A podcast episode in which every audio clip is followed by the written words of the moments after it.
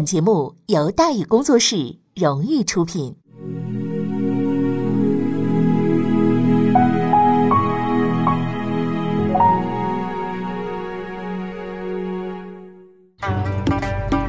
说书唱戏劝人方，三条大道走中央，善恶到头终有报，人间正道是沧桑。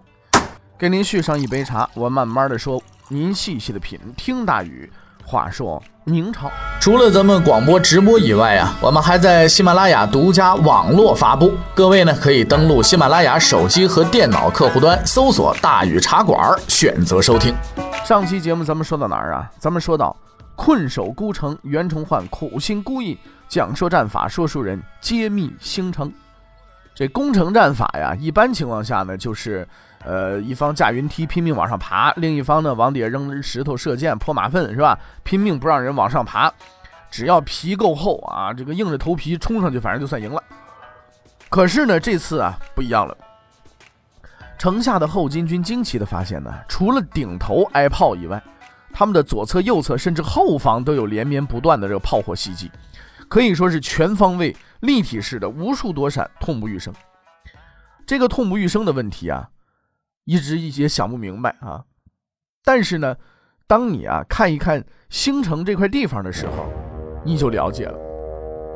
简单的说呢，这是一个建筑学的问题。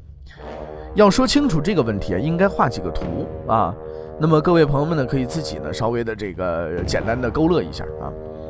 一般的城池呢是口字形，四四方方啊，一边爬一边不让爬，那是比较厚道的。更猛一点的设计呢是凹字形，就是凹凸那个凹。敌军进攻此类城池的时候呢，如果进入了这个凹口，就会受到了左中右三个方向的攻击啊，是相当难受。这种设计呢，常见于大城的内城啊，比如说北京的午门啊，西安古城墙的瓮城啊，就就是这个造型。或者是呢，城内有点兵，没法拉着就打，又不甘心挨打，也这么修城，就杀点敌人也过把瘾。那这个创意呢是没有止境的啊！宁远的城墙呢大致是个什么山字形，也就是说在城墙的外边伸出去一道城楼，在这道城楼上派兵驻守会有很多好处，比如敌人刚进入山子的两个入口的时候，要打他们的侧翼；敌人完全进入之后呢，就打他们的屁股。如果敌人还没有进来，在城头上架炮，可以提前把他们送上天。此外呢，这个设计还有个好处，就是敌人冲过来的时候啊，有这玩意儿，可把敌人呢分流成两截儿，分开打。当然了，疑问也是有的，比如把城楼啊修的这么靠前，几面受敌，如果敌人集中攻打城楼，那怎么办呢？答案就是随便打，无所谓啊，因为这座城楼伸出去啊，就是让人打的。而且呢，当年明月先生查了一下，这座城楼可能是实心的，下面没通道，士兵调遣都在城头上进行。也就是说，即使你把城楼拆了，还是得接着啃城墙，压根儿就进不了城。哎呀，也不知道这个楼这个设计是谁设计的啊！这个人太狠了。除了地面以外呢，后金军承受来自前后左右上还有天上五个方向的打击，他们能够唯一得到遮挡的就是同伴的尸体，所以片刻之间已经是尸横遍野，血流成河了。然而呢，进攻者没有退缩，无功而返。努尔哈赤的面子且不管，啥都没弄着，回去怎么跟老婆孩子交代呀？在残酷的现实面前，后金军终于爆发了。虽然不断有战友飞上天，但他们在尸体的掩护之下，终究还是来到了城下，开始架云梯了。然而炮火实在是太猛，天上还不断往下掉石头，弓箭了、火枪了，还不停的往下打啊！刚架上去了就被推下来了，几次三番，他们爬墙的积极性啊受到了沉重的打击。于是啊，决定改变策略啊，爬墙爬不上去，咱们改钻洞得了。具体施工方法是什么？就是在城头啊，呃，盖牛皮木板啊，在头上盖这个牛皮木板，用大斧、刀剑呢对着城墙猛劈。最终的工程目的呢，就是把城墙能凿穿它。这是一个难度很大的工程，头顶上经常有不有东西抛下来不说吧，还缺乏重型施工机械，就凭人跑那玩意儿真是太困难了。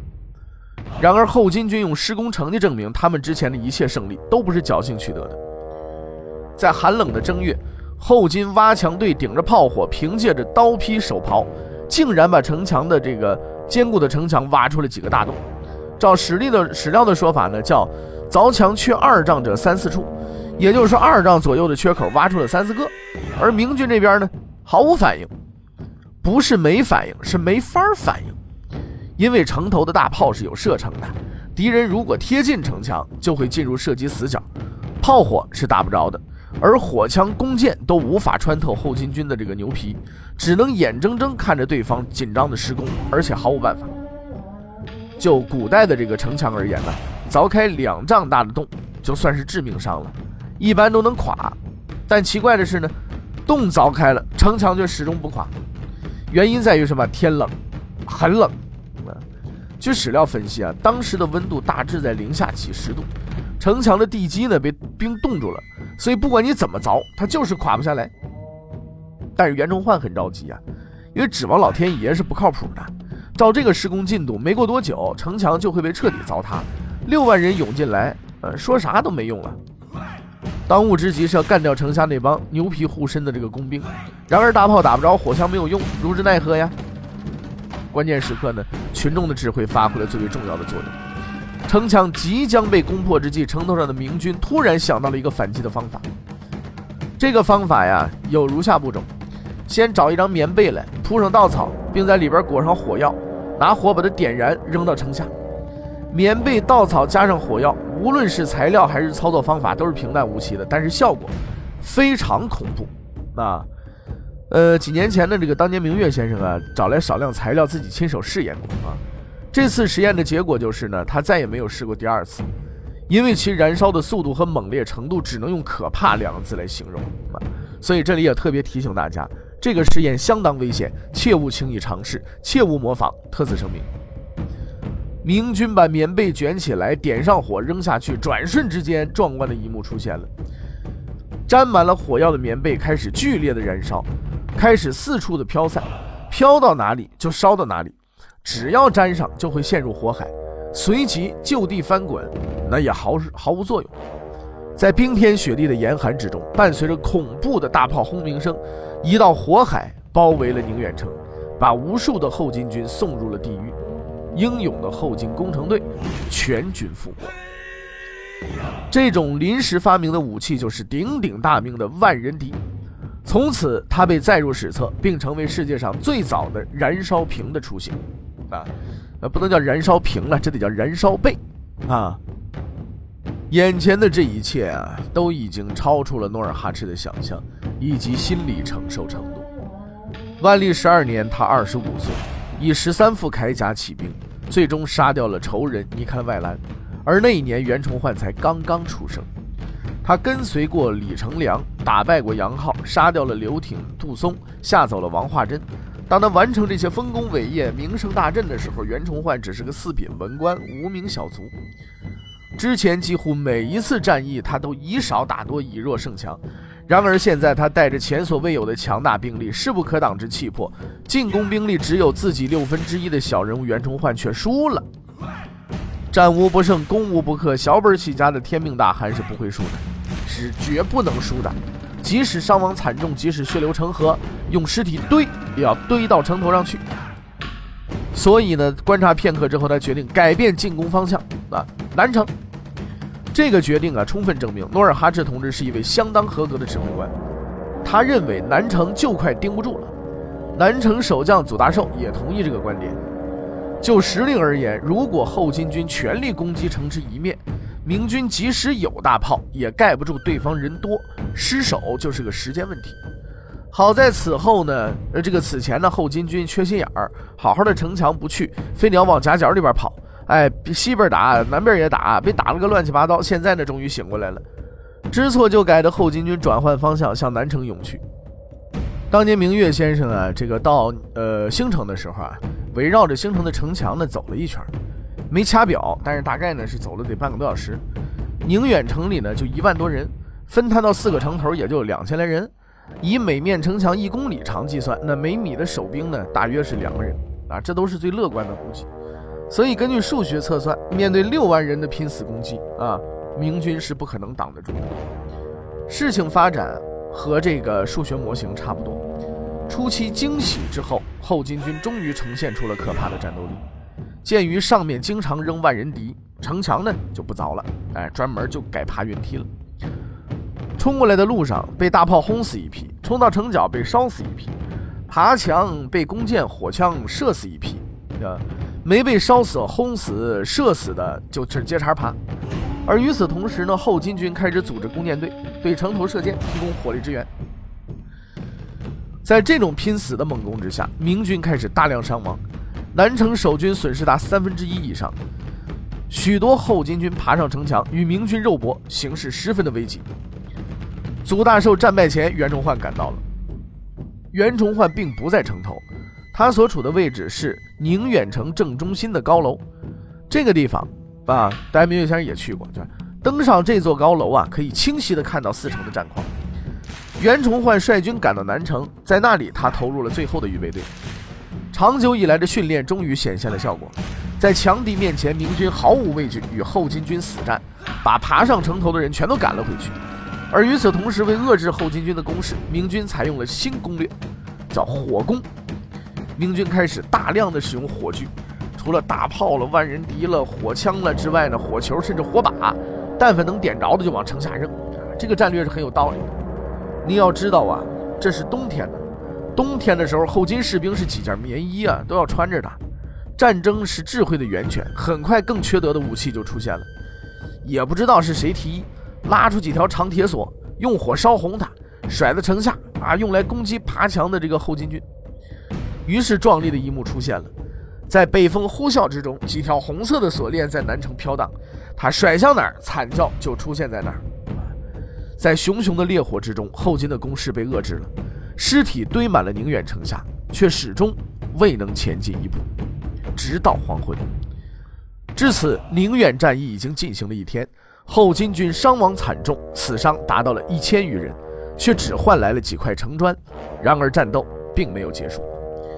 愤怒至极的努尔哈赤下达了一个出人意料的命令：夜战。夜战不是后金的优势。但是仗打到这个份上了，缩头就跑，这是一个严肃的面子问题。努尔哈赤认定敌人城池受损，兵力已经到达极限，只要再攻一次，宁远就会彻底的崩溃。在领导的召唤之下，后金士兵举着火把，开始了夜间的进攻。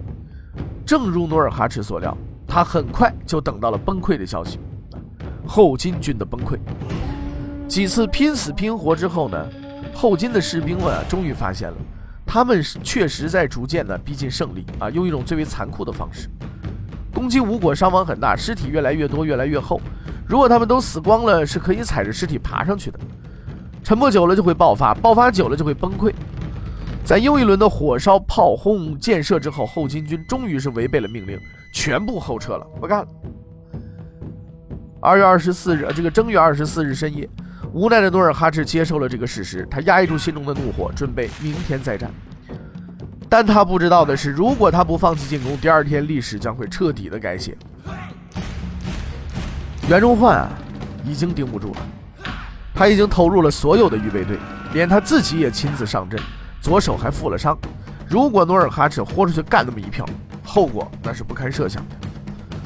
努尔哈赤放弃了，他坚持，所以。他守住了宁远，而下一个问题是能否击溃后军，守住宁远呢？从当天后金军的表现来看，这个问题的答案肯定是不能。没有帮助，没有援军，修了几年的坚城，只用一天就被打成半成品。敌人战斗力太过强悍，很明显，如果后金军豁出去了，在这里待上几个月，就是拿手刨，那也把这城刨下来了。对于这个答案呢？袁崇焕的心里是有数的，于是他来到了最后一个问题：那既然是必定失守，还守不守呢？他决定要坚持守下去，即使全军覆没，毫无希望，也要坚持到底，坚持到最后一个人。我们还是引用毛泽东主席的话：军队应该具有一往无前的精神，他要压倒一切敌人，而绝不被敌人所屈服。不论在任何艰难困苦的场合，只要还有一个人，这个人就要继续战斗下去。袁崇焕很清楚，明天城池或许失守，或许不失守，但终究还是要失守的。以努尔哈赤的操行成绩，接踵而来的必定是杀戮和死亡。然而袁崇焕不打算放弃，因为他是一个没有援军、没有粮食、没有理想、没有希望，依然能够坚持下去的人。四十二年前，袁崇焕出生于穷乡僻壤，一直以来他都很平凡，平凡的中了秀才，平凡的中了举人，平凡的落榜，平凡的再次赶考，平凡的再次落榜，平凡的最终上榜。然后是平凡的知县，平凡的处级干部，平凡的四品文官，平凡的学生，直至他违抗命令，孤身一人面对那个不可一世、强大无比的对手。四十来年平凡的生活，不断的磨砺，沉默的进步，坚定的信念，无比的决心，只为这一天的不朽。那么这一天究竟是如何到来的呢？欲知后事如何？且听下回分解。